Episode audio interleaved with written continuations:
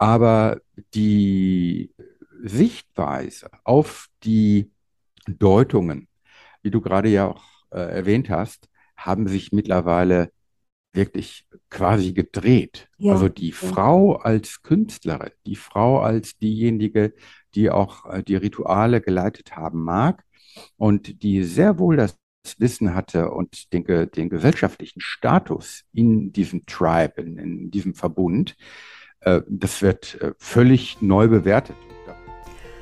Das ist Undomestiziert, der Podcast für die Frau, die sich fragt, ob sie artgerecht lebt.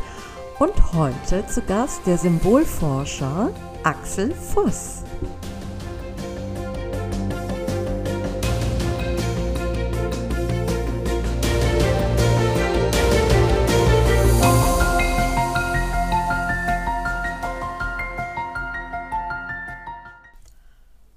Wir sind umgeben von Symbolen. Nie war die Bilderflut so groß wie heute. Alles ist schon ein Symbol geworden. Ich meine, alleine die Statussymbole, die uns umgeben und die uns so eine Triebkraft geben, irgendetwas zu erreichen, in der Hoffnung, dass unser Leben irgendwann besser wird. Aber wir sind auch umgeben von sehr vielen alten Symbolen, religiösen Symbolen, die uns Identität stiften, die uns einen Hinweis darauf geben, wo wir herkommen, wer wir sind. Und es gibt auch diesen Begriff des Archetypen, der geprägt worden ist von äh, C.G. Jung, falls ihr euch da schon mal mit dieser Psychoanalyse beschäftigt habt oder insgesamt mit diesen Themen von uralten Bildern und Symbolen, die vielleicht in uns drin stecken. Ähm, und bevor ihr jetzt denkt, oh, das hört sich nach einer sehr tiefgründigen Folge an, die jetzt kommt, werde ich das schaffen, mit meiner Konzentration hier das durchzuhalten, wenn ich schon sehe, wie lang diese Folge sein wird. Und da kann ich nur sagen, es wird ähm, sehr kurzweilig werden, weil ich habe Axel Forster eingeladen und mich sehr gefreut, dass er zugesagt hat, weil ich bin schon ein großer Fan seiner Arbeit und seine YouTube-Videos und ähm, die Website, weil die Sachen, die er zu sagen hat, sind nicht nur informativ, sondern sie sind auch sehr lebendig erzählt. Und ähm, darum habe ich mich umso mehr gefreut, dass er mir dieses Interview zugesagt hat. Und natürlich, ähm, ich wollte mich vorbereiten und ähm, hatte mir eine Liste hingelegt mit Fragen ganz konkret zu Symbolen, die, ähm, die ursprünglich mal einen weiblichen Hintergrund hatten, aber dann später okkupiert worden sind. Ja, aber wir sind von Hölzchen auf Stöckchen gekommen. Und ja, ich wollte dann, wir wollten dann äh, zwei Folgen draus machen, aber jetzt beim Schnitt habe ich festgestellt, mein Gott, das geht hinher, hinher und es ist so lebendig und mir hat das Gespräch auch so viel Freude bereitet, dass ich gedacht habe, nee, das machen wir jetzt in einem Rutsch durch. Ähm, ihr könnt aber, wenn ihr möchtet, natürlich, ähm, es steht euch frei, jederzeit auf Pause zu drücken. Merkt euch, wo ihr stehen geblieben seid und dann könnt ihr es ja einen Tag später zu Ende hören. Ne? Also wenn euch das jetzt zu lang sein sollte. Ich möchte diese Einladung auch nicht zu lange halten, denn ähm, wie gesagt, das Interview wird etwas umfangreicher als sonst. Und deswegen ähm, würde ich sagen, ich starte direkt los. Informationen, jetzt natürlich jetzt schon mal vorab, ähm, auch zu ähm, Autoren oder Quellen, äh, die jetzt in dem Gespräch fallen, die sind schon in den Show, Notes verlinkt, also schaut da rein ähm, damit ihr natürlich auch vielleicht währenddessen oder im Anschluss die Dinge nochmal nachlesen könnt oder euch nochmal anschauen könnt. Ähm, und ich würde sagen, ähm, es geht jetzt sofort los. Und ich freue mich sehr, dass ich heute einen ganz besonderen Gast habe, nämlich Axel Voss. Er ist Symbolforscher, hat die Website Symbology gegründet und informiert über alte Religionen, Mythen und insbesondere Symbole. Axel, am besten stellst du dich selber auch mal kurz vor. Ja, hallo Nadine. Ja, schön dabei zu sein und so ein bisschen über meine Themen zu plaudern mit dir. Ich ja, habe Kurzgeschichte studiert in Florenz. Ich habe Erwachsenenbildung studiert. Unter anderem arbeite ich als Dozent, Referent und Seminarleiter und habe mittlerweile auch ein Buch geschrieben und bin eigentlich schon von jeher fasziniert gewesen von den kulturhistorischen Hintergründen des Mythos und eben auch des Symbols. Und meine Themenschwerpunkte sind eben unter anderem Ästhetik, Semiotik, also das ist das, was Umberto Eco früher gelehrt hat, die Lehre der Zeichen. Da können wir vielleicht gleich auch nochmal ja, drauf zu sprechen kommen. Und ja, Symbolforschung, vergleichende Mythologie, Religionswissenschaften, also hier Sakralsymbolik und äh, antike Mysterien zum Beispiel. Und ich äh, arbeite in der kulturellen Erwachsenenbildung und lebe in Essen und in Hamburg, wo ich jetzt auch aktuell gerade bin. Ja, das äh, hört sich sehr aufregend an. Wir hatten ja im Vorfeld ein bisschen darüber geplaudert ja. und ähm, auch darüber gesprochen, wo legen wir hier den Schwerpunkt ähm, fest von diesem Gespräch. Und ich muss sagen, es ist mir sehr schwer gefallen, weil ich finde alle Themen extrem spannend, die du dort anschneidest. Ähm, bei mir ist es ja so, ich komme äh, beim meine Recherche oder der Schwerpunkt dieses Podcasts, der liegt ja darin, ähm, zu schauen, wie haben wir Frauen vor der Erfindung des Patriarchats gelebt. Mm, und da macht es mir immer äh, auch, äh, ja, finde ich es immer ganz spannend zu gucken, was ist, ähm, was ist so okkupiert worden, insbesondere äh, von diesen Religionen, die am Ende auch diese äh, mütterlichen Symbole, das jetzt in der Tierwelt ist oder als Zeichen ähm, die ja. halt besonders auch äh, besetzt waren mit all diesen Attributen, umgedreht äh, worden sind und aus mhm. etwas äh, stark nährenden, transformierenden, sich wandelnden Prinzip etwas Böses gemacht haben, um uns davon quasi wieder weg zu, also uns davon zu entfernen. Mich würde mm, mal interessieren, welche Symbole würdest du da äh, mal herausnehmen, äh, um die uns vielleicht mal vorzustellen, die das ganz gut, ähm, die das vielleicht mal gut veranschaulichen können, dieses Prinzip? Du weißt, was ich meine, ne? Ja, das Prinzip findest du eigentlich in der Natur in allem. Äh, du hast natürlich kulturhistorisch eindeutige Symbole wie äh, zum Beispiel ich nehme jetzt einfach mal den Mond, weil ja. der auch in vielen Mythologien auftaucht, weil natürlich der Mond ganz eng und früh verbunden wurde mit dem weiblichen Zyklus, äh, mit äh, den Mondphasen. Und man hat äh, dann auch relativ früh eine Analogie getroffen, also wortwörtlich das Vernunftgemäße. Das ist also so, wie die Menschen damals über den Mythos und über Symbole die Welt wahrgenommen haben. Und die Verbindung, äh, dass der Mond äh, gleich weiblich ist und die Sonne gleich männlich, das ist natürlich auch ein Archetyp. Wir reden hier mhm. ganz konkret von Archetypen, äh, die sich auch manchmal umdrehen können. Also auch ganz merkwürdig, wir sagen ja äh, die Sonne und der Mond. Und ja, äh, das ja. ist in äh, Kulturen, zum Beispiel äh, des Mittelmeers, genau umgekehrt. Ne? Also die Italiener sagen äh, La Luna und Il Sole. Und insofern äh, kann man sich schon fragen, warum ist das auf einmal so? Ja. Und warum äh, wird die Sonne, also das aktive ähm, und die, äh, der Mond als das weiblich, äh, ich sag mal, aushaltende, aber auch äh, gebärende ähm, ne, in Form eines äh, Mondes, der ja auch von der Sonne beschienen wird, auch da wieder eher der, der passive Prozess. Äh, warum ist das so entstanden?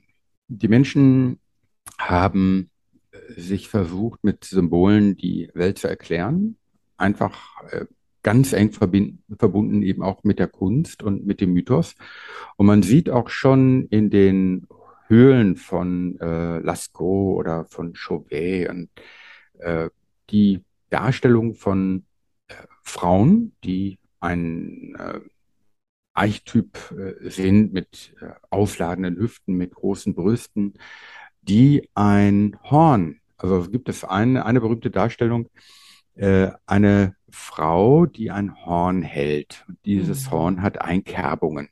Und dieses Horn ist einmal die Mondsichel und mhm. ist natürlich auch äh, gleichzeitig ein Symbol für die Kuh oder für den Stier, der auch in dieser Traditionsgeschichte immer mit dem Weiblichen verbunden wird, weil man da auch eine Analogie gesehen hat von ähm, den Stieren der Kuh, äh, den, den Hörnern der Kuh, äh, übertragen eben auf die Mondseele ich muss sagen, ich, ich, will da gar nicht so rein reingrätschen, aber ich, das äh, triggert ja immer sofort was mit. Ich liebe diese Darstellung. Ich habe sie leider noch nie in echt gesehen. Ich weiß gar nicht, in welchem Museum sie steht, aber sie verkörpert so viel. Das ist schon, wie du sagst, diese ausladende Weiblichkeit. Also es entspricht ja überhaupt nicht unserem Schönheitsideal.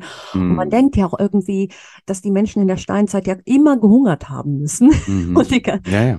und, und abgemagert äh, auf der Suche nach dem nächsten Stück Fleisch äh, ähm, verlaust und verwanzt äh, durch die Gegend gerannt sind. Aber da findet man ja wirklich das Gegenteil. Die sind voluminös und diese Frauendarstellungen sind wirklich sehr, sehr üppig. Mal abgesehen davon, dass man auch wahnsinnig viele Verzierungen auch findet ähm, in der ein oder anderen äh, Figur, so dass man sich vorstellen kann, dass die durchaus auch einen Sinn für äh, Ästhetik hatten. Und wie ja. du schon sagst, ich hätte diese Mondsichel mit diesen 13 Kerbungen, was ja auch Richtig. schon, also so viele Symbol, also da ist ja schon wirklich viel Symbolik drin, weil genau diese Zahl ähm, verkörpert ja auch dieses, äh, na, äh, das, das zyklische, diese Mondjahre, die dann aber auch später, wo es dann später äh, diese 13, diese, diese Unglückszahl symbolisiert. Ja, ja. Das muss also man jetzt findet, auch nochmal loswerden. genau. Also man findet äh, dieses ähm, Artefakt äh, tatsächlich in Bordeaux, also im hm. Musée Aquitaine und äh, die äh, Darstellung wurde dann äh, benannt, also auch in Anlehnung an Venus von Willendorf. Also man, man kennt diese äh, Venus-Figurinen. Mhm. Und äh, das ist aber eine, ähm, eine Steinplatte, eine Kalksteinplatte. Und äh, da ist quasi diese Figur reingemeißelt. Und mhm. die hat man mhm. dann Venus von Lossel genannt, also nach dem, äh, nach dem mhm. Fundort. Ne? Mhm. Und das kann man dann auch gerne mal immer wieder nachgucken, wenn wir jetzt über solche äh, Darstellungen sprechen. Das ist immer ganz schön, wenn man da nochmal so ein bisschen selber, liebe Hörer, in die Recherche geht und einfach mal schaut. Es ist oftmals sehr faszinierend, was man findet, was gar nicht so bekannt ist. Ja, und ich muss auch sagen, in dem Zusammenhang auch nochmal, ja. muss ich ein bisschen noch meine paar Sachen dazu fügen. Ich mhm. ähm, finde es auch sehr faszinierend, weil ich bin noch groß geworden damit, oder das heißt groß, mhm. mir hat man noch in der, in der, in der Kunstunterricht erklärt, dass das die Malereien sind von den Jägern, die äh, voller Stolz dann ihre, ihre, ihre Jagdbeute zurückgebracht haben und in großen Ritualen dann wahrscheinlich das ähm, ihre Jagdszenen dann nochmal an die Höhlenwände gemalt haben. Ja, aber ja, Frauen sind ja. ja irgendwie überhaupt nicht vorgekommen. Und das dreht sich, diese Interpretation dreht sich gerade sehr. Zumindest mhm. gibt es komplett neue Denkansätze und ich finde das eigentlich für, für Frauen oder weibliche Wesen ähm, interessant, denn da kommt natürlich die Symbolik ganz anders zum Tragen. Da geht es eher um dieses ja, Verständnis von auch zyklischen Leben. Also man sieht teilweise auch weibliche Geschlechtsorgane drin, äh, in ja. Ocker gefärbt. Ähm, ja, richtig. Die ganze genau. Symbolik wird komplett neu gedeutet, auch aus weiblicher Sicht. Und was ich wirklich faszinierend finde, ist, dass man die Handabdrücke ja jetzt analysiert hat an so einer amerikanischen. ja. Und das ist einfach, das muss man, ja, ja. das ist überhaupt das ist so eine, so eine Nischeninformation äh, ist das Richtig, wert gewesen, weil also ich glaube nicht, dass deswegen mhm. die Kunstbücher neu geschrieben worden sind. Aber Nein, für mich als Künstlerin hat das schon was gemacht, weil ich bin ja natürlich auch damit domestiziert worden oder groß geworden, dass es unnatürlich ist, dass Frauen sich künstlerisch betätigen. Und wenn sie es tun, dann ist es Kunsthandwerk und dient nur dazu, das Haus ein bisschen schön zu machen. Aber daher kommt es ja auch irgendwo. Ja, diese Zusammenhänge. Ja, ja. Mhm. ja. Also äh, das ist, hast du völlig recht, das ist natürlich bemerkenswert. Äh, zum einen, äh, die frühesten Künstler waren weiblich, dass es äh, mittlerweile auch äh, belegt ist, dass Frauenhände sind. Man hat ja damals sich auch ich sage mal, ein Zeichen gesetzt an, wenn man so will. Äh, heute würde man sagen, man hat die Bilder signiert. Es würde ich aber so jetzt nicht ähm, teilen. Äh, man hat ja äh, Farbe genommen und dann die Hand an die äh, Felswand gehalten und dann mit einem äh, Röhrchen mhm. die Farbe über die Hand gesprüht, sodass der Abdruck zurückblieb. Man muss aber dazu auch verstehen, äh, dass die, die Orte, die Höhlen selber, also die Ritualräume, per se unzugänglich waren äh, für einfache Wanderer, die jetzt äh, an diesen Höhlen vorbeikamen. Also an, na, außen hat man gesagt, okay, da ist eine Öffnung, aber meistens ist man, und da sind wir wieder bei diesem weiblichen Aspekt, Mhm. sehr, sehr schwer in diese Sakralräume hineingekommen. Also Das ist man gut, hat dass da, du das auch mal sagst, dieser Punkt Sakralräume. Ja, das ja, es sind, es sind heilige. Ja, es sind heilige Räume, es ja. sind äh, keine, äh, keine Feierstätten, wo man jetzt sagt, äh, da hat man also jetzt äh, das Wild gebraten, was man erlegt hat und das dann Mhm. gleichzeitig äh, quasi den, das Jagdgeschehen dann äh, an den Wänden festgehalten. Nein, es ist nämlich genau nicht so. Man hat ähm, ganz andere Tiere schon äh, wahrscheinlich auch verspeist in diesen Räumen, als an den Wänden dargestellt wurden. Und man hat diese Wände,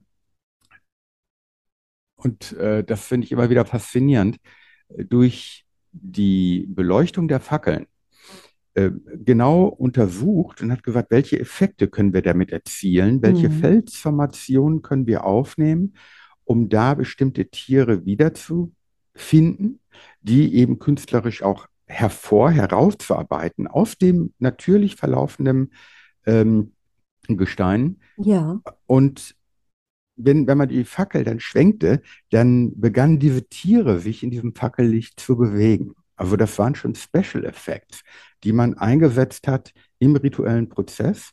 Und diese Hand auflegen auf den Stein bedeutet auch, die Menschen der damaligen Zeit, die sich wirklich in diese Höhlen teilweise wie durch einen Geburtskanal gedrückt haben. Also da Mhm. sind ganz, ganz enge, ganz enge ähm, ja, äh, Gänge gewesen, durch die man sich, durch die man kriechen musste. Und dann dahinter kam dann eben diese, äh, dieser große Raum dann hervor, wo man eben diese ähm, äh, Kunstwerke auch sieht. Also das ist jungpaläolithisch. Äh, da ging das los. Also wenn man, ich meine, die Venus von Lossell, die ist etwa 25.000 Jahre alt, aber wir sprechen hier mittlerweile von einer Kunst, die 45.000 Jahre und Mhm. wahrscheinlich auch Mhm. noch älter ist. Mhm. Und äh, man hat diese Felswände als Membran begriffen zur Anderswelt. Also diese, ähm, die Wände waren eigentlich durchlässig, wenn man so will. Also Ja. so wurden die zumindest bei Als den symbolisch. Ritualen So. symbolisch, Mhm. symbolisch. Mhm. Das, was man heute daraus sehen kann, ist natürlich insofern immer noch hypothetisch, weil es wurde ja nichts aufgeschrieben.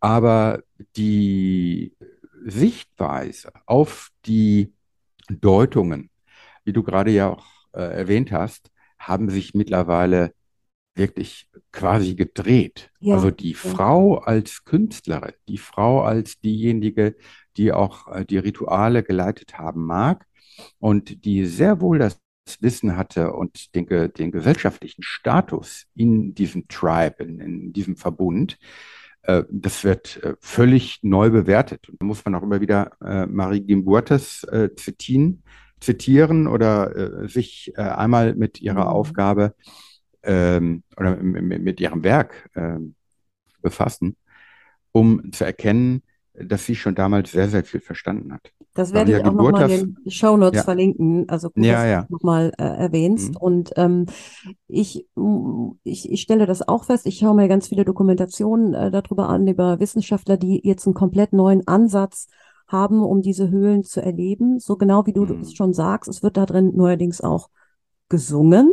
Ja, dass Ja. Wissenschaftler sich die, das, äh, dieses das, das, also es ist eine komplett andere Herangehensweise, dass man sich irgendwo hinstellt und hört, wie, wie hören sich die Töne an. Und die, die das erlebt haben, es gibt einige davon, die dann dazu öffentlich sprechen, die hören sich fast an wie Menschen, die aus dem Weltall die Erde zum ersten Mal ähm, Ja. gesehen haben und dazu. Die sagen, das hat ihr Leben komplett verändert. Mhm. Das war so ein tiefgreifender Einschnitt und ähm, es muss halt völlig emotional gewesen sein. Und da man, dass man überhaupt mal jetzt so eine Herangehensweise hat und das auch den Wissenschaftlern zugesteht, ohne direkt zu sagen, das ist verschwurbelt oder ist nicht wissenschaftlich, das sehe ich auch als ähm, Erfolg an, uns als Menschen zu lernen, auch anders zu begreifen. Ja, das wollte ich noch kurz hinzufügen. Du, du sprichst da einen ganz, ganz wichtigen Punkt an.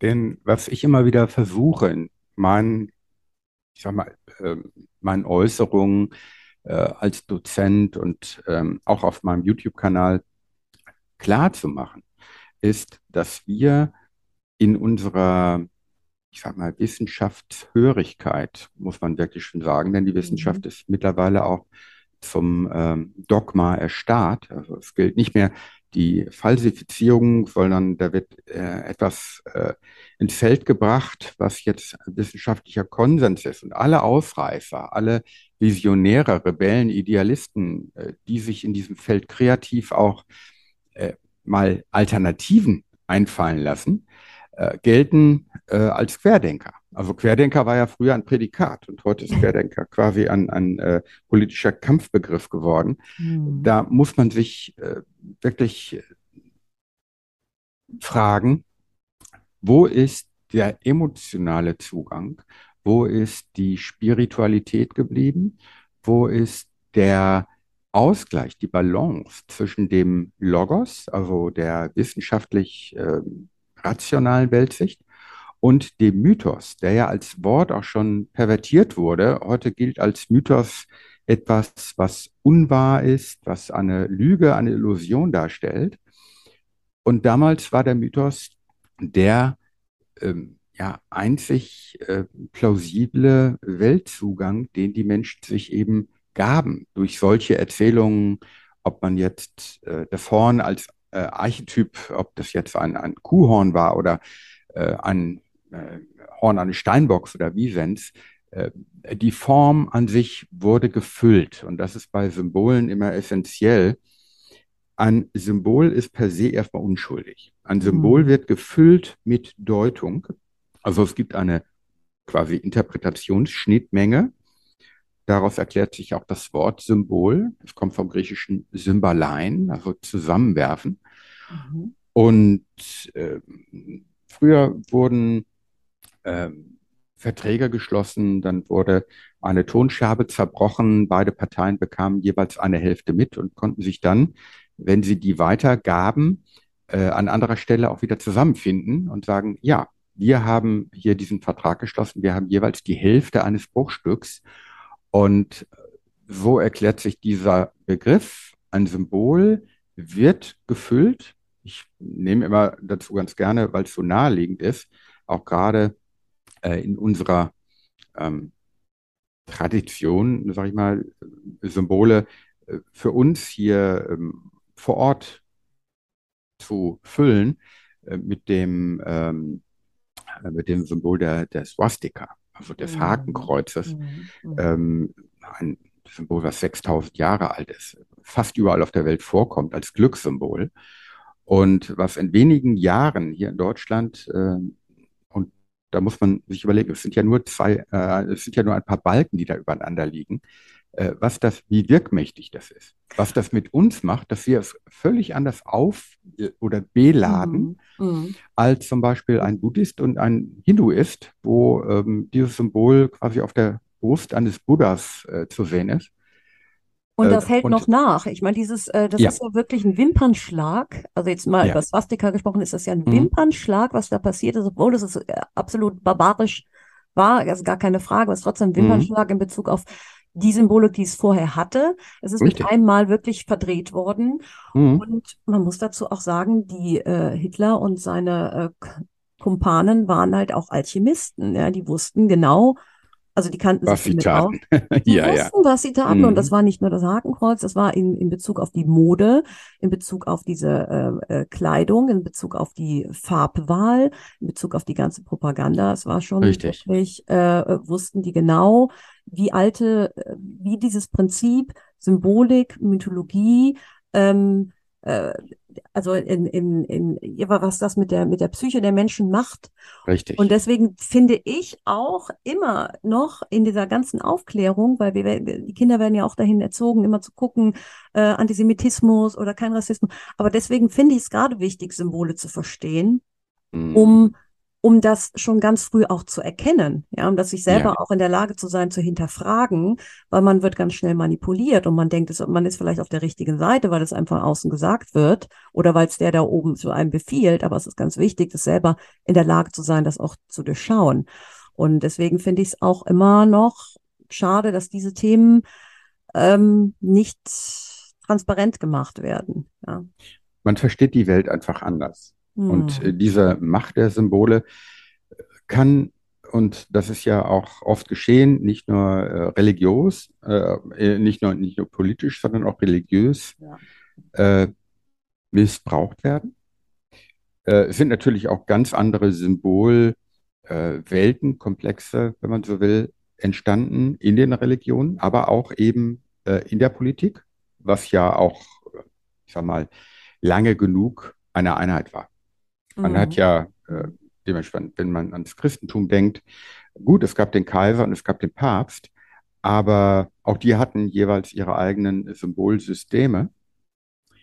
Aber ähm, es ging um, um Macht, um Herrschaft, um Beeinflussung, um Propaganda, um Indoktrination und um äh, bestimmte Dinge über Symbole auch zu kommunizieren, die bei den Menschen emotional verankert wurden. Ja, und insbesondere ist das auch bei der, ich finde ja bei der katholischen Kirche, ich, ich, ich habe das als Kind immer besonders anziehend gefunden, äh, die katholische Kirche, weil ich ja leider in Anführungsstrichen evangelisch war und ich immer traurig äh, darüber war, dass es da nicht so viele, nicht so viel zu gucken gab in der evangelischen Genau, Kirche. Und ich, genau. und ich Ja, bin so gerne in die katholischen Kirchen reingelaufen, weil es da auch immer so viel Aufregendes zu entdecken gab und ähm, ach, ich fand es immer äh, wahnsinnig spannend. Und ähm, die haben das schon auch ganz clever natürlich gemacht. Ja. ja, die hatten ja Und lange genug Dingen, Zeit dazu. ja, ja, aber und vor allen Dingen, das rechne ich Ihnen hoch an, ja, Sie haben eine eine Mutterfigur hinzugenommen, ja, und Ja, es gibt dieses, ich weiß nicht wirklich, ob das stimmt, ich habe das aber auch irgendwo gelesen, dass es 500 nach 500 nach Christus dieses äh, äh, Kirchenkonzil gab, Konzil, genau. ja, wo man gesagt hat, jetzt müssen wir der der Maria einfach einen größeren Platz einräumen, weil wir kriegen die alle nicht missioniert, die hängen noch an ihren Muttergöttinnen fest. Und was machen wir denn da?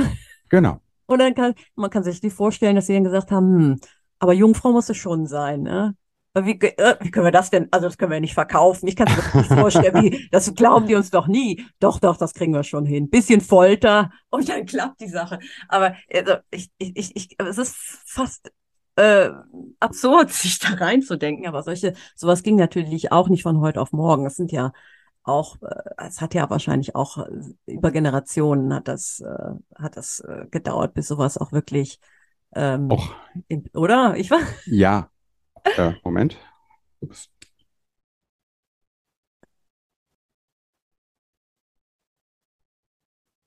Axel? Hörst du mich jetzt wieder? Ja, ja, ist, ist, ist der Headset rausgeflogen vor lauter Schreck.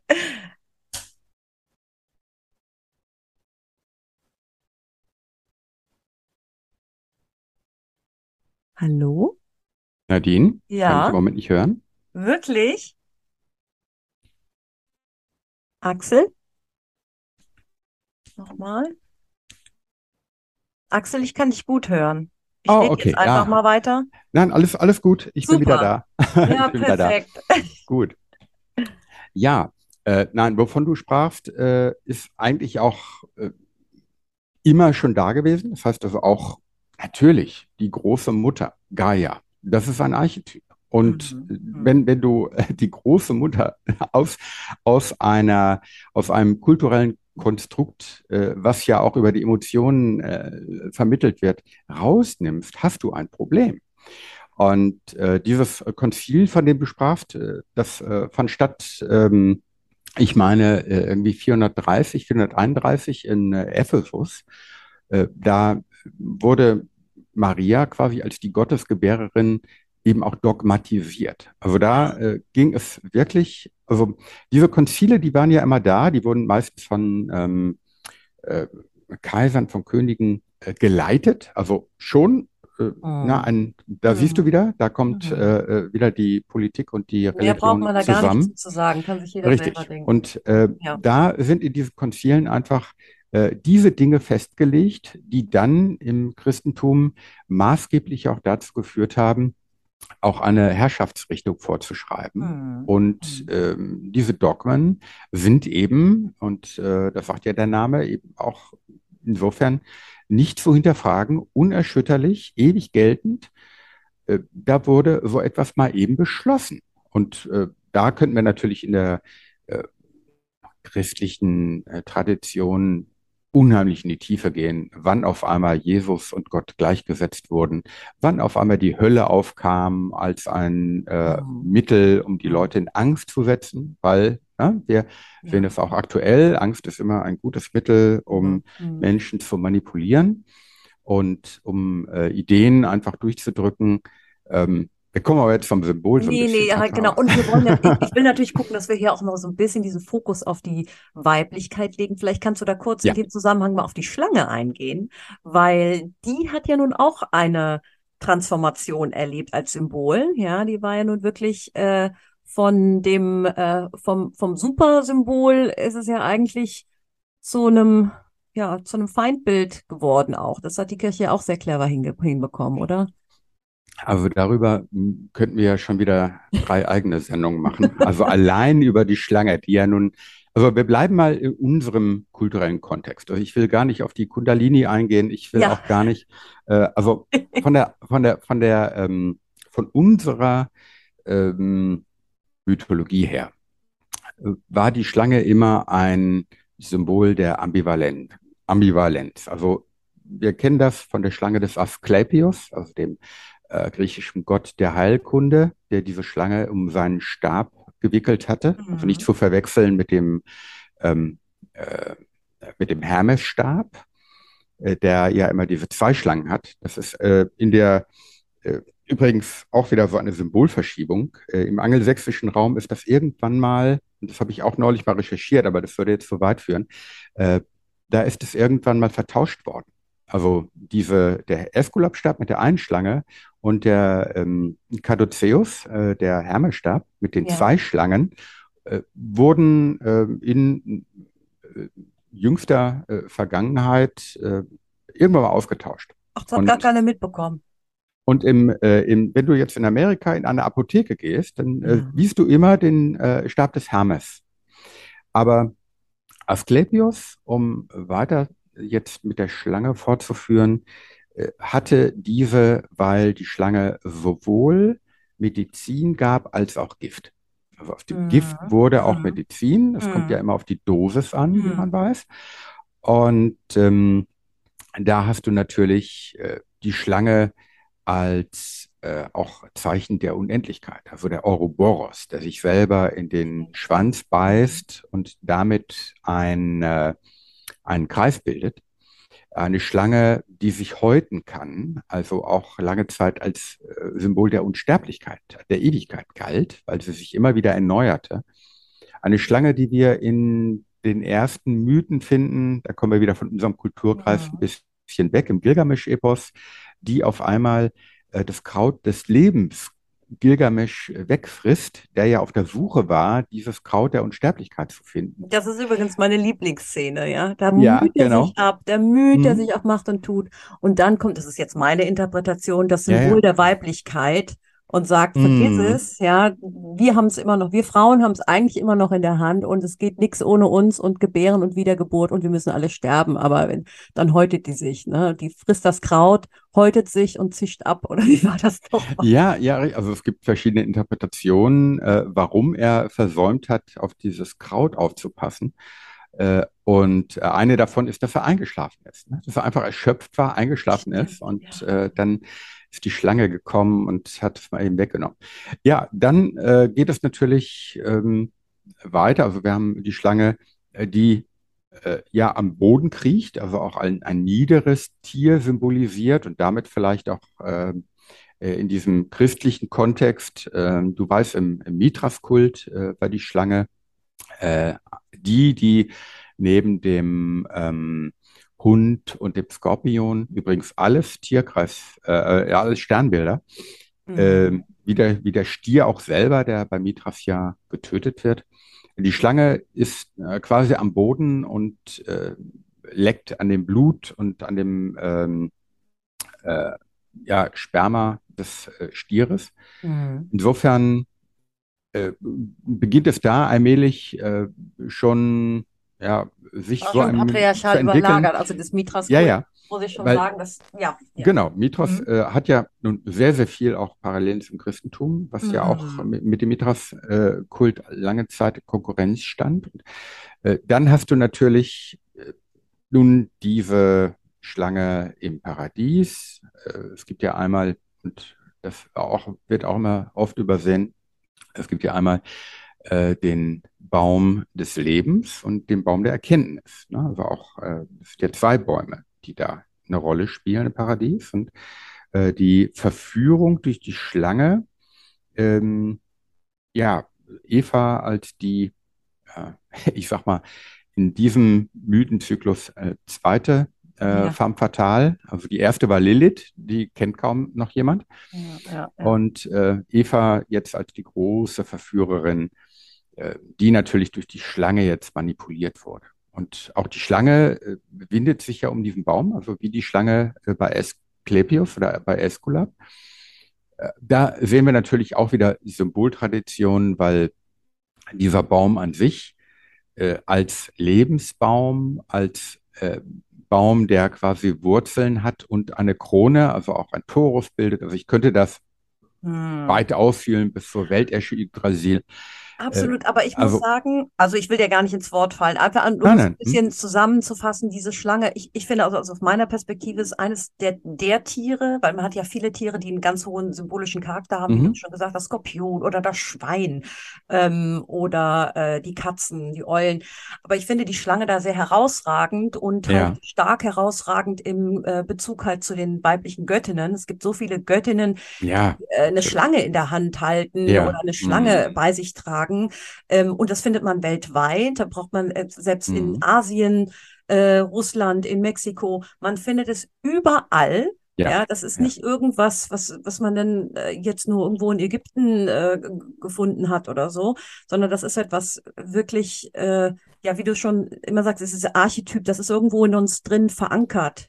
Und ähm, dass das gelungen ist, äh, so ins Negative zu ziehen, ja, dass man Ja. sagt, ah, falsche Schlange, böse Schlange, du sollst jetzt Mhm. kriechen, als ob die irgendwann mal Beine gehabt hätte, ja. Mhm. Also, dass eigentlich dieses Magische an ihr, dieses Mhm. Faszinierende, was sie hat, genau so umgedreht wurde, dass man sagt, so, das ist jetzt deine Strafe, dass du so bist, ja, dass man das jetzt sogar in, in das, das, das, was sie eigentlich ausmacht, quasi Ja. ihre Strafe ist, dass das überhaupt möglich ist, in den Köpfen so zu verdrehen, dass man jetzt äh, Angst hat, wenn man eine Schlange sieht, dass es so tief verankert ist, man sagt so, oh, ekelhaft, oh, Schlangen, furchtbar, ja.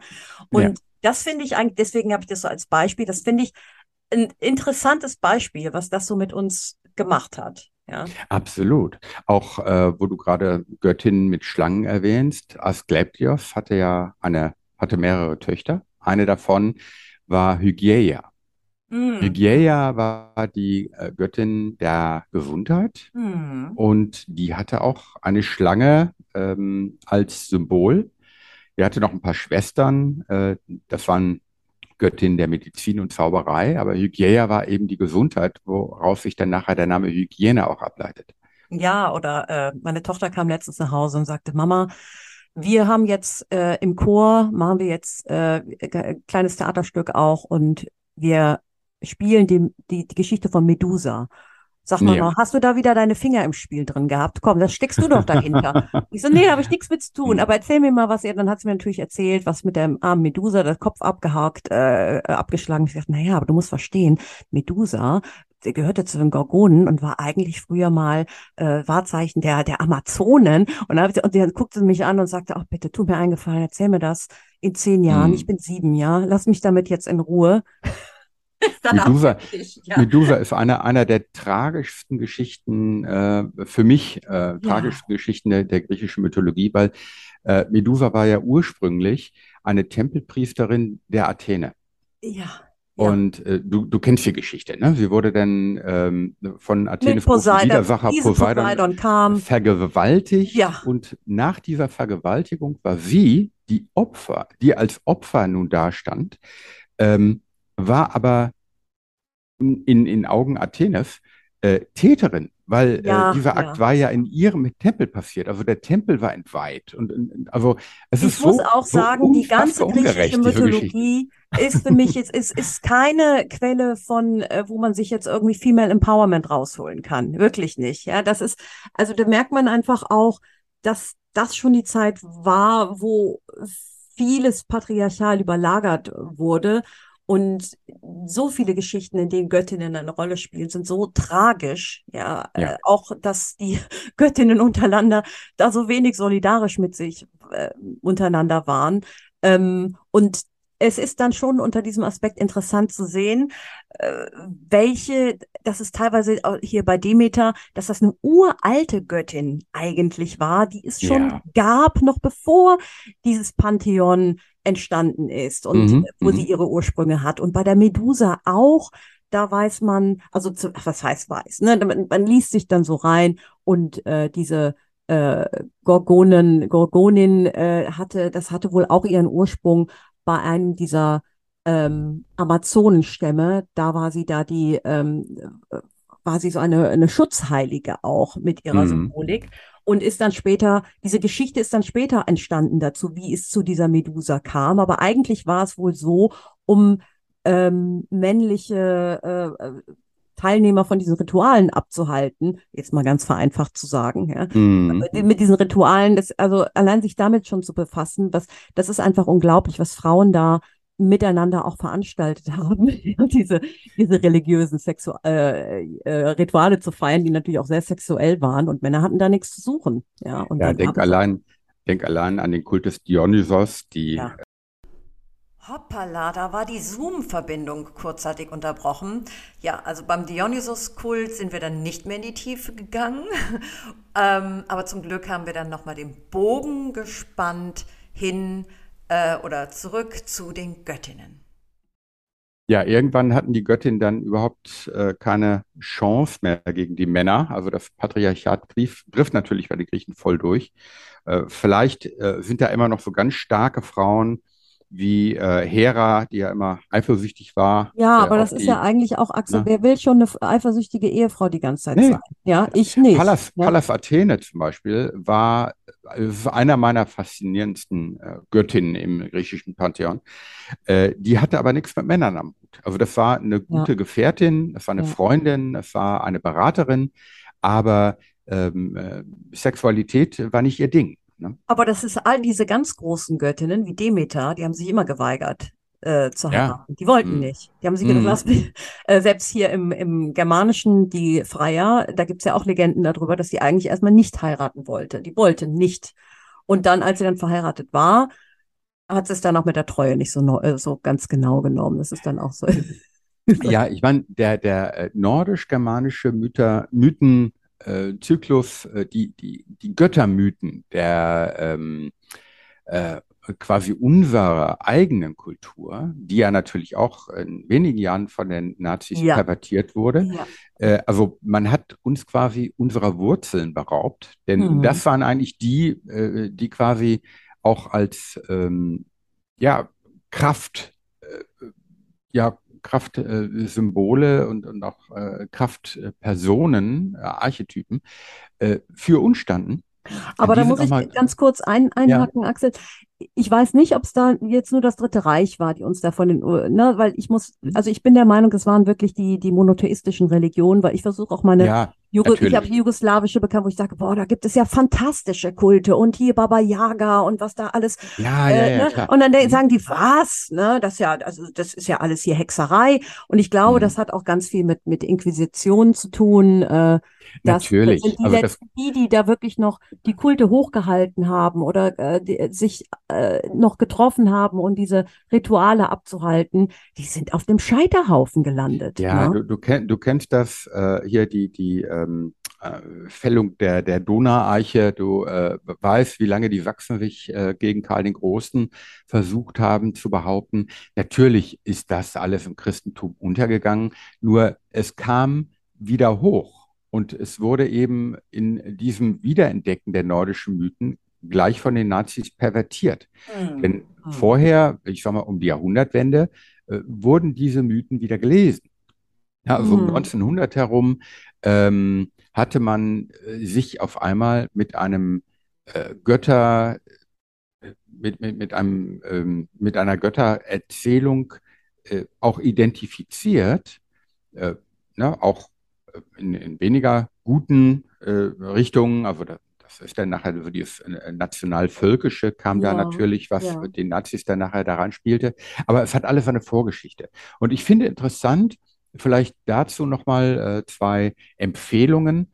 Äh, Vera Xingzem hat mal äh, vor einiger Zeit ein Buch rausgebracht, Der Charme der germanischen Göttermythen. Freya, Ach, Iduna und Thor. Und äh, ich finde es immer ganz bemerkenswert, dass eben die äh, nordischen äh, Götter nicht angeführt wurden von dem stärksten Gott, sondern von dem weisesten Gott, von dem klügsten Gott. Und Odin hat auch ein Opfer gebracht, um diese Erkenntnis zu erlangen.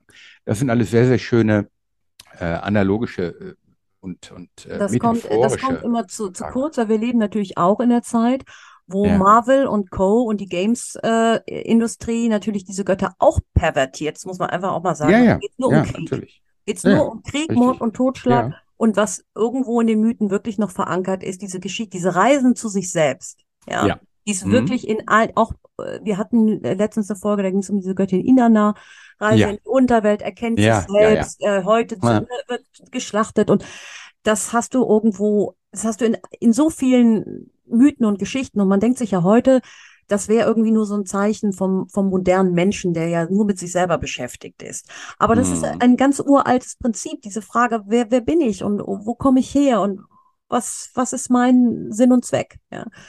Und Genau. ja, Und, und äh, da komme ich eben äh, genau auch zu dem zweiten Tipp, äh, was Mythen eigentlich und auch Symbole, die natürlich damit verbunden sind, bedeuten können in einer Perspektive, die eben noch nicht durch die christliche Brille gesehen wurde.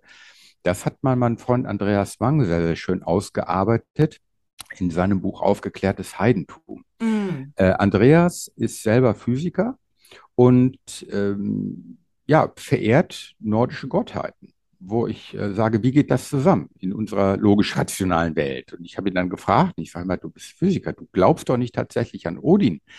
Und er sagt, ja, das wäre schon die falsche Frage, denn um Glauben mm, geht es erstmal nicht. Es geht um eine Verehrung von Urprinzipien und auch von Weisheiten, Erkenntnisse, die durch diese Geschichten vermittelt wurden. mm. Und das ist etwas, damit kann ich mich auch total gut identifizieren, weil ich habe hier in Köln gibt es ja die, ähm, die Matronen. Ja, ja, genau. Ja, Und die ja, haben, es gab gut. bis zu 700, also es gibt, also die, dieser Matronenkult war, Mhm, es heißt ja Kult, ja, in Wirklichkeit war das jetzt eine Religion, es ist, mhm, Kult klingt ja abfällig, aber das hatte, also die, die Matronen waren das, äh, waren die Gottheit für das Volk der Ubier. Und die Ubier ja, waren auch dafür bekannt, dass die, die Frau eine ganz andere Rolle gespielt. Und von den Ubiern, da gibt es auch ganz viele Anekdoten, dass die zum Beispiel von den Römern eingesetzt wurden, da um die, um die Mauer zu bewachen, aber die mehr damit mhm, beschäftigt waren zu angeln. Die haben überhaupt nicht den Sinn und Zweck von Krieg gesehen. Also das hat, zeigt schon ein bisschen auch, wie die gedacht haben. Und die Matronen verkörpern natürlich dieses zyklische Prinzip, weil es die immer zu dritt gibt und Die auch hast die das Dreizahl, wie, die die Nornen, die Parzen, so viel drin, die äh, die, dieses, ja, was ja auch später genau. vom Christentum übernommen wurde, mit der Dreifaltigkeit. Ich habe das auch gar nicht äh, Ja, erst, man, man, man denkt ja, wieso braucht man denn drei Göttinnen? Da reicht ja eine. Aber da, diese Symbolik darin, mich hat das, als, als ich mich damit mhm, beschäftigt habe, mhm, hat mich das so berührt, weil erstens, ich komme aus Köln, ja, ich ja, bin hier geboren, auch wenn ich mhm, auch jahrelang im Ausland gelebt habe, da hat man irgendwie schon nochmal einen anderen Bezug dazu. Dann dieser Bezug zu dem, was, was äh, mir die, diese Göttinnen auch über einzelne Lebensphasen sagen möchten. Und ich würde jetzt ja, von mir mal behaupten, ich gehe jetzt mal langsam in die letzte Lesen, Lebens, also in das mhm, letzte Drittel rein, ja, und das ist nicht, wie mhm, es mir eigentlich erklärt wird, dass es jetzt bedeutet, dass der Verfall jetzt kommt und jetzt ist Ende, sondern es ist einfach eine, eine, eine eine Lebensphase, die etwas, die eine eigene Farbe hat, ein anderes Prinzip verkörpert und auch verkörpert ein, ein, ein, eine eine Weisheit, die es gilt weiterzugeben. Also ja, man kann natürlich selber da auch ganz schön viel reininterpretieren, aber zumindest mhm, da ist irgendwas, was mich anzieht. Und was haben wir gemacht? die sind dann zur äh, Mitsommernacht zum alten Matronentempel in Eigeninitiative, da auch mit Blumenkränzen. Ja. Ja, ja. Also wirklich, ich bin keine Mondpriester, ich habe gar keine Ahnung, ja. Sind, Mhm. sind da völlig naiv hin und ich glaube, es ist auch besser, das für sich ganz alleine auch so zu erfahren, als sich erstmal, also es muss auch jeder für sich selber wissen. Es gibt da ganz, bestimmt ganz tolle geführte Rituale, aber oft kann ich damit schon allein mit der Musik manchmal nicht so viel anfangen, ja. Ähm, und wir sind, ich bin da mit Freundinnen alleine hin und das war so intensiv.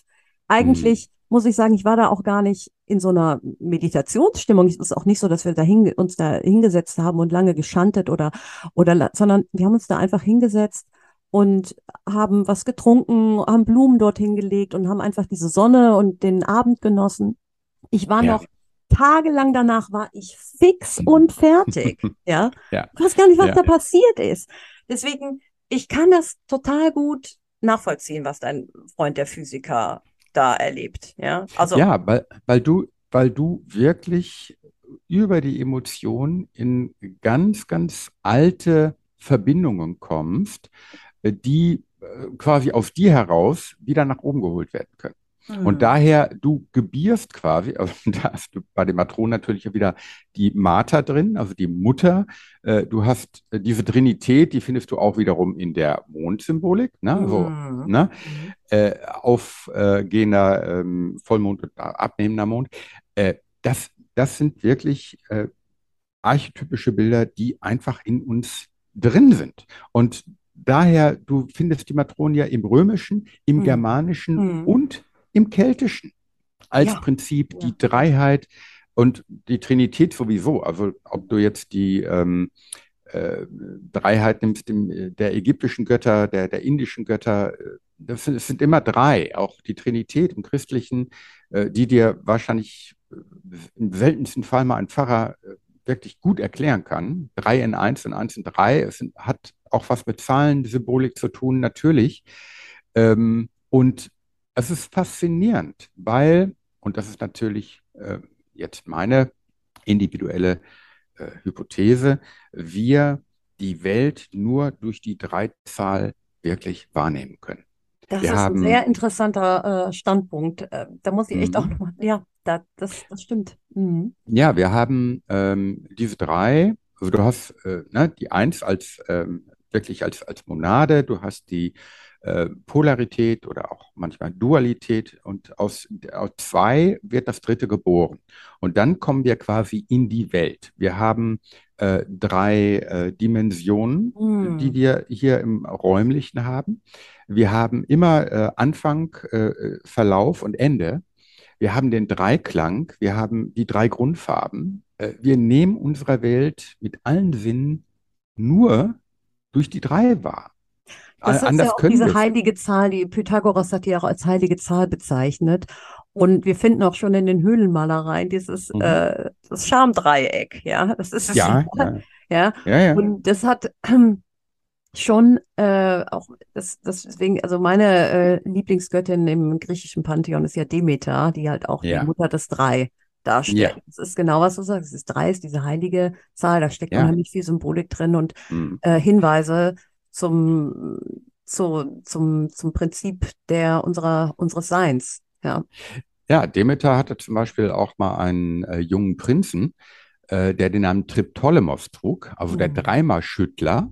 Äh, dem hat sie quasi für ihre, äh, für seine, für sein Volk äh, den Ackerbau beigebracht. Der hatte drei, also der ist da, dargestellt mit, mit drei Kornähren. Ja. Ähm, Gibt es auch eine äh, berühmte Darstellung, wo die beiden ähm, sich gegenüberstehen und sie ihm den Ackerbau beibringt. Ja. Also du, Das ist heute, wieder. das ist ja fast undenkbar, ja, dass die Mhm. Frau den Mann dann lehrt und das ist eigentlich eine uralte äh, Geschichte.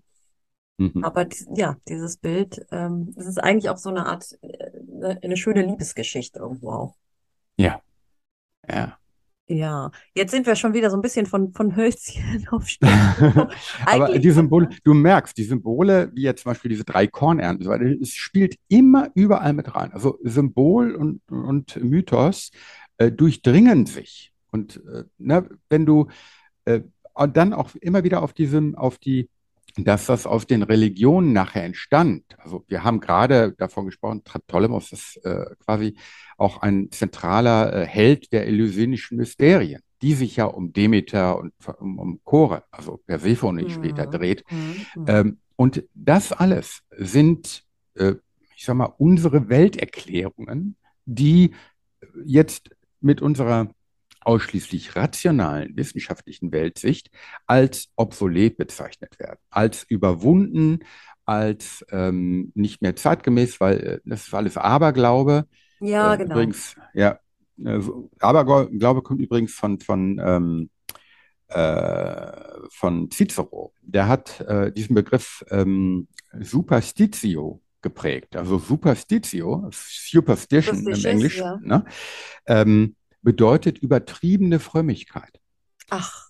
Das bedeutet ähm, Fanatismus, wenn du so willst. Ne? Ja. Also da, den Ärger, den wir uns über Religion hier in der Welt einhandeln, äh, weil man äh, in, in, im Grund, im Kern, die Botschaft der Religion nicht mehr versteht. Würdest du denn auch sagen, dass Aberglaube heute eigentlich nur noch Erinnerungen an, an alte Religionen sind? Weil ich sehe dann äh, zum Beispiel, also was zum Beispiel mit Aberglaube zu tun hat, ist ja zum Beispiel Freitag der 13. Und das ist mhm. ja ursprünglich eigentlich äh, eher äh, gut besetzt als negativ besetzt oder die schwarze Katze ähm, oder Dinge in ja, etwas hineininterpretieren, mhm. sei es jetzt irgendwie äh, Tarotkarten oder so, die irgendwo eigentlich alles, was irgendwo zu vielleicht zu alten Ritualen geführt hat oder zu diesem alten, äh, wir deuten uns ein bisschen die Welt, ähm, ist ja irgendwo auch abgenommen worden, weil es institutionalisiert worden ist. Es gab ja. am Schluss nicht mehr derjenige, es, man geht halt nicht mehr zu der Kräuterhexe, die einem da irgendwas äh, erzählt über seine eigene, über sein eigenes Schicksal, sondern man hat äh, die Rituale zu folgen oder die Regeln zu folgen und dann kommt man schon mhm. in den Himmel. Ja, also jetzt mal vereinfacht zu sagen. Wie siehst du das? Ja, ich äh, würde Aberglaube, der ja normalerweise äh, gleichgesetzt wird mit Unvernunft oder auch mit mhm. Unwissenschaftlichkeit, mhm. ähm, das ist ja ein, ein abwertender Begriff. Äh, mhm. Den würde ich verstehen als ein, äh, ja, wenn man so will, negativ wertender Begriff auf Glaubensformen oder religiöse Praktiken. Na, also das ist eben nicht richtig. Also ne, nicht der Glaube, sondern aber äh, diese, äh, dieser Vorsatz, diese Vorsilber, dieser Vorsilben, äh, das ist ja die Verdrehung. Ne? Also mhm. Äh, vielleicht, ähm, ja, würde man sagen, die, die Symbole, die nun da greifen, haben auch eine ganz andere ursprüngliche Bedeutung gehabt, als sie nachher äh, im Kontext des Aberglaubens im Christentum eingesetzt wurden also die schwarze Kerze. Äh, und äh, auch äh, die 13, äh, das, es erklärt sich oftmals sehr logisch. Also die 13 ähm, ist quasi die Zahl, die die 12 übersteigt. Die 12 war eben eine vollkommene Zahl. Ähm, ne, wir kennen das. Mhm. Also 12 auf 12 Tierkreiszeichen, 12 äh, Jünger am Tisch äh, von, von Jesus das, das, baut aufeinander auf. Also das sind Konzepte, die einfach auf Christentum übernommen wurden. Ja, ja. Und äh, die 13 übersteigt das. Deshalb war Judas der 13. am Tisch. Und deshalb, äh, also diese Interpretation ist natürlich gewachsen im Laufe der Jahrhunderte. Und äh, wir haben heute Freitag die 13. Auch das ist eine Geschichte, da kann man äh, verschiedene Interpretationen sehen. Ne? Ob das jetzt die Zerschlagung des Templerordens war ähm, oder äh, dass man sagt, Freitag ist eigentlich, warum der Freitag? Tja. Wir müssen mal eine eigene Sendung daraus, darüber ja. machen.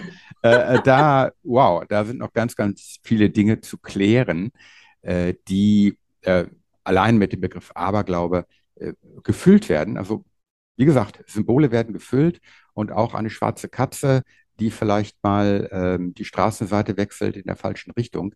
Äh, das ist alles irgendwann mal in der ich sag mal, in der Tradition verankert. Und ja, ja, dann ja. ist eben daraus äh, eben diese Sichtweise geworden, diese Über Symbolübertragung geworden. Ne? Ja, ja, und aber es ist doch irgendwo in uns drin, ähm, aber halt mhm. oft eher, aber, aber glaube ich, halt eher negativ besetzt. Obwohl mir ist letztens noch aufgefallen, es gibt zumindest noch das Glücksschwein. Ja? Ja, ja, ja. Allerdings ist es sehr, äh, ist es natürlich auch sehr gespalten, weil das Schwein ist eigentlich sehr negativ besetzt. Ja, ja aber es hat mit Ernährung zu tun. Ne? Im Winter, äh, wir sehen das Glücksschwein ja äh, zur Zeit der, ähm, des Neujahrsfestes und das ist einfach, ähm, Schwein zu haben, äh, heißt eben auch äh, versorgt zu sein ne? mit Fleisch. Ne? Mhm, mhm. Aber es war halt auch ein sehr, also es ist ein uraltes Erdmuttersymbol. Ja, Auf jeden Fall. Und das Richtig. muss man sagen, es gibt sogar, ich kann das jetzt gar nicht richtig wiedergeben, aber dieses äh, Hystia, also Hystia äh, Gebärmutter, Schwein, da gibt es so Zusammenhänge oder dieses Syr für Sau, nach da gibt's Wortstämme, wo man jetzt äh, ableiten kann, was alles nach einem des, dem großen Schwein benannt worden ist. Und das hatte da aber völlig, war halt völlig positiv besetzt, das, das Schwein mhm. an sich, ja, als Tier. Ähm, da kann man auch ganz viel reininterpretieren. Was war halt dieses äh, nach Jung auch ein ganz uraltes Muttersymbol. Ja? ja wenn man da die ganzen ja. Ferkelchen dran, dran nuckeln mhm. sieht, dann braucht man eigentlich auch gar nicht mehr so viel zu interpretieren dann erklärt sich das schon fast von selbst ja. dass es dann äh, so ins Negative reingekommen ist. Aber ja, das. Die große Nährende. Halt, ja, ja. Ja. Hm. ja, aber eine, eine, eine Sache möchte ich gerne, ja. noch, möchte ich noch eben ansprechen. Das Kreuz, das Christliche. Wo hat es seinen Ursprung? Wo kommt es drin vor? Das würde mich auch nochmal interessieren. Auch darüber müssten wir eine eigene Sendung machen. Himmel nochmal. Du forderst mich aber jetzt hier raus. Ah, ich finde es gerade ähm. so aufregend. Aber es ist, es ist, schade, das immer nur so kurz zu streifen. Aber es ist ja, auf natürlich. jeden Fall nicht, es ist jetzt nicht so, dass es das äh, ist, weil Jesus ans Kreuz genagelt wurde und man sich gedacht hat, ach, das ist eine schöne Idee. Zum Glück ist er nicht aufs, aufs, äh, auf die Streckbank gekommen. Das können wir doch direkt ja. nehmen als unser Symbol für unseren neuen Glauben.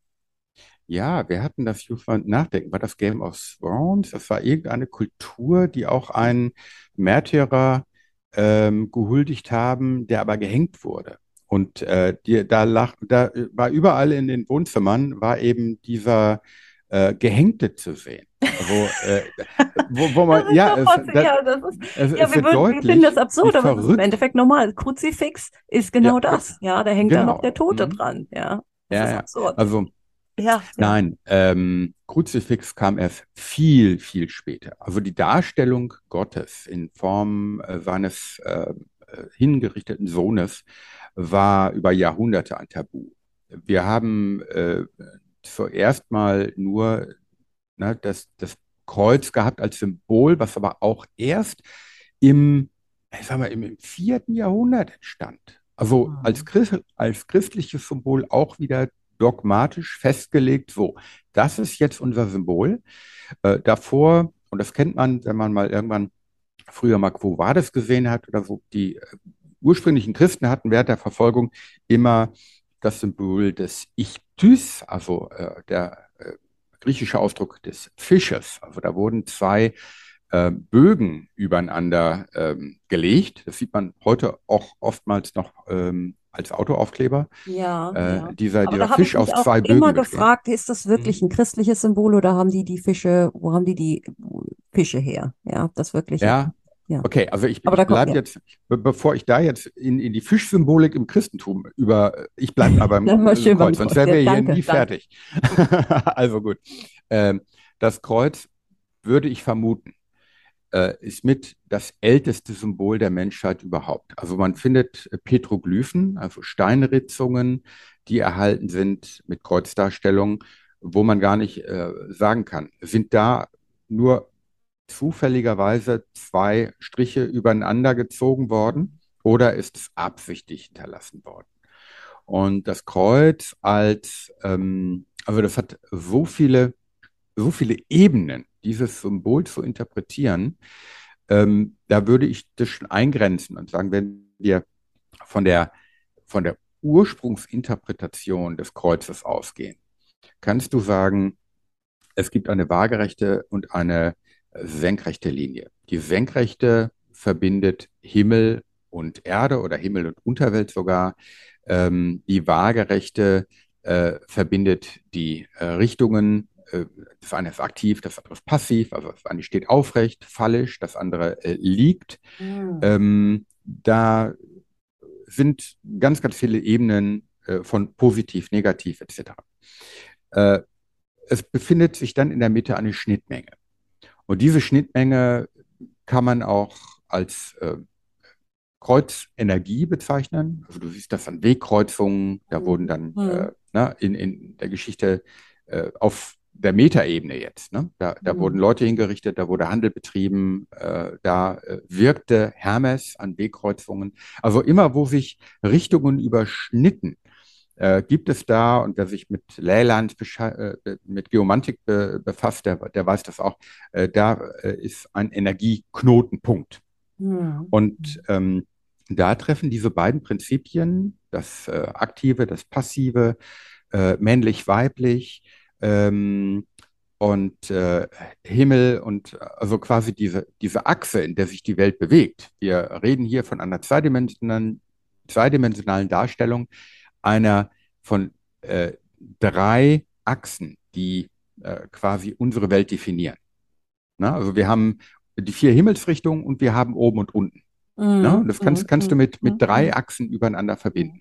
Und da steckt auch das Kreuz drin. Das mhm. heißt, das Kreuz steht für die Welt.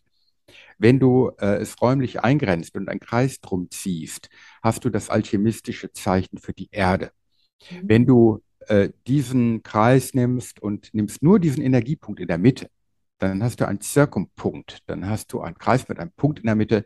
Das ist das alchemistische Symbol für die Sonne, für Licht, Liebe, Leben, für das, was uns, äh, ne? also du siehst, das sind nur quasi einleitende Worte, äh, was hinter diesem Symbol des Kreuzes steht. Jetzt gar nicht christlich konnotiert, mhm. sondern wirklich nur ähm, als, äh, als Archetyp, als Symbol, äh, was so vieles erklärt äh, in so vielen Kulturen, aber unglaubliche Schnittmengen hat. Ja, es ist äh, sehr, sehr spannend und ich finde es alleine sich ein bisschen damit auseinanderzusetzen, dass die Dinge, die wir als gegeben erleben oder die uns schon fix und fertig vor äh, vorgekaut werden, dass selbst die irgendwo nochmal vielleicht einen anderen Ursprung haben oder aus einem anderen Zusammenhang kommen. Und das, ich finde, das macht schon was auch mit einem selbst, ja, weil es äh, zeigt einfach nochmal ganz neue Perspektiven so auf, auf die Welt und was vielleicht noch unter einer Lage oder noch einer Schicht noch verborgen liegt. Ja, Von daher, das ist alles, das ist alles viel, viel älter, als wir denken. Also auch hm. gerade äh, das Kreuz als äh, Viertelung der Welt. Ähm, also die Son Sommersonnenwende, die Wintersonnenwende und äh, äh, die, die ähm, äh, also unser, äh, unser Jahreskreis, in dem wir die Welt vierteln, ne? ja. ähm, äh, das äh, ist auch ein Kreuz.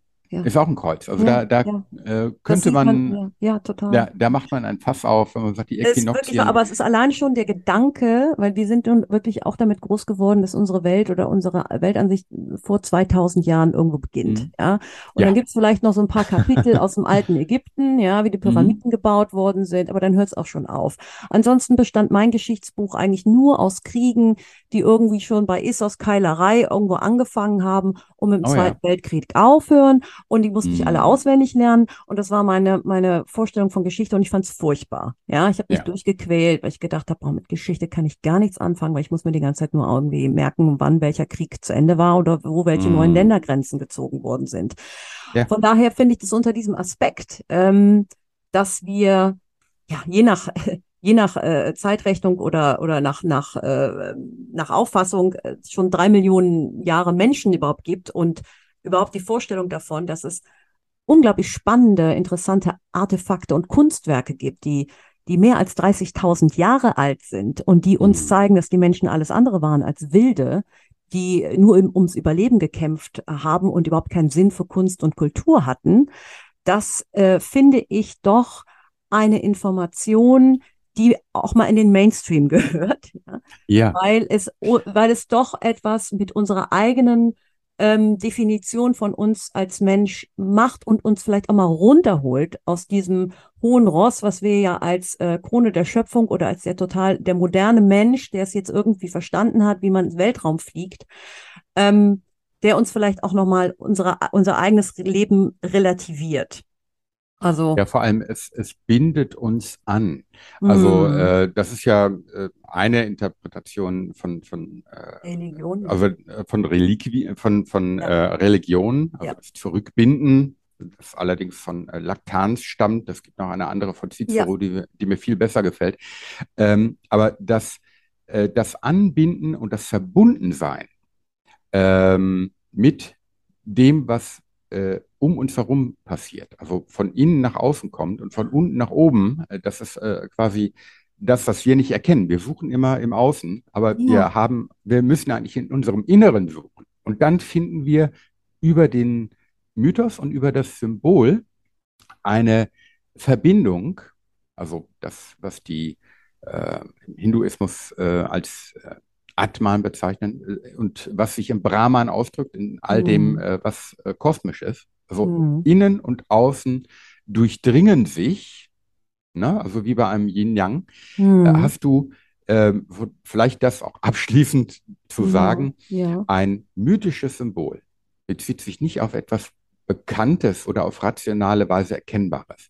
Und es bezieht sich auf eine spirituelle Kraft, die im Leben wirksam, wirkmächtig ist und nur durch ihre Wirkung bekannt ist.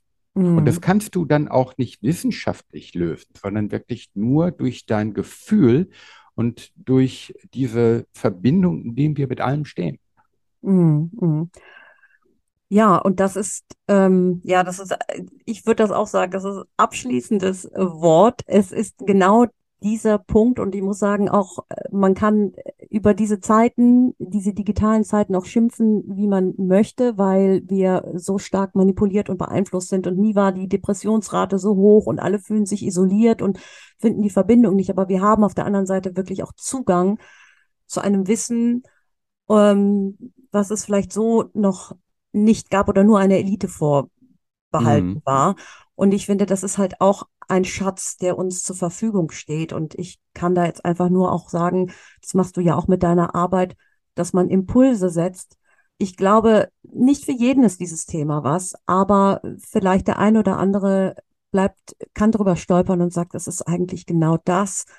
Da habe ich irgendwie immer unterbewusst nachgesucht, aber da bringt es jetzt einer mal auf den Punkt oder spricht ein Thema an, über das ich nie nachgedacht habe. Ja, Und äh, ja, von daher bin ich dir auch sehr dankbar für deine umfangreiche Arbeit.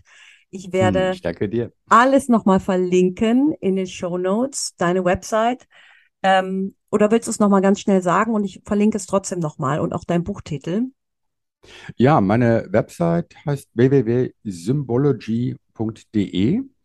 Ich habe auch äh, darüber hinaus noch eine andere, äh, von der mir dann auf meinen YouTube-Kanal kommt. Äh, die heißt ars-vivendi.ws. Und da wird man mich finden, wenn man mich googelt. Äh, und diese beiden Seiten, die zeigen eigentlich so meine Arbeit. Und äh, ja, darüber hinaus, denke ich, wirst du alles per Link nochmal in unser Interview stellen, Und ich. werde auch nochmal nach den Büchern schauen, die du Ja. empfohlen hast, ähm, dass Mhm. wir das alles reinstellen, dass die Leute sich das natürlich auch nochmal das jetzt Thema vertiefen können. Schön, ja. Ja, Ja, würde mich freuen. Auch also äh, vielleicht Feedback äh, der Menschen, die uns jetzt zuhören. ja, Äh, da bin ich, da bin ich immer interessiert dran, äh, wie wir versuchen, das in die Welt zu tragen, ob das ja, angenommen wird. ja. Und ähm, daher auch vielen Dank, dass ich bei dir hier auch sprechen konnte. Ich bedanke mich, dass ich von deinem umfangreichen Wissen profitieren durfte und dass, äh, ja, dass du mein Gast warst heute. Ja, Und ich setzen wünsche wir dir, gerne fort, wenn du möchtest. ja, das, also ich glaube, allein hier aus diesem, ich, wir haben jetzt hier ein, eine, eine, eine, eine Informationsbubble, aus der könnte ich auf jeden Fall zwei Folgen machen. Vielleicht mache ich das auch. Und ähm, ja, aber jetzt erstmal wünsche ich dir alles Gute und äh, viel Erfolg mit der weiteren Arbeit. Und erstmal vielen Dank. Danke auch dir, Nadine. Alles Gute. Bis bald. Tschüss. Und wie ihr sicherlich festgestellt habt, ich habe dieses Gespräch nicht in zwei Stücke geteilt. Es war einfach so flüssig und rund und wir haben verschiedene Themen gestreift. Das war das ganze Konzept dieser Folge. Ähm, dass ich denke, das kann man sich gut auch in einem Rutsch anhören, wenn man die Zeit hat oder vielleicht im Hintergrund etwas ähm, hören möchte. Und ähm, so höre ich ja meistens meine Podcasts. Ich ähm, hoffe sehr, es hat euch äh, gefallen und ich würde mich wirklich riesig über Feedback freuen oder wenn ihr mir eine Bewertung schenkt ähm, auf den, da wo es die Möglichkeit gibt, diesen Podcast zu bewerten. Und ja, bitte ähm, abonniert auch diesen Podcast, äh, folgt mir auf Instagram, tragt euch für den Newsletter ein, damit ihr auch immer wieder informiert seid über neueste Events. Ähm, übrigens findet demnächst auch eine Lesung statt von meinem Buch, das ich gerade schreibe, was aber auch noch in dem ähm, in einer Rohfassung ist und ich probiere da gerade mal aus, wie diese Geschichten so ankommen. Es geht natürlich um alte Göttinnen, ist ja klar. Und wenn ihr euch dort eintragt in meinen Newsletter, kriegt ihr wahrscheinlich eine Einladung, die Anfang September rauskommt. Und ja, ansonsten hoffe ich, ihr seid genauso inspiriert jetzt hier rausgekommen wie ich ähm, und wünsche euch noch einen wunderschönen Tag oder Abend. Bis bald. Ciao, ciao.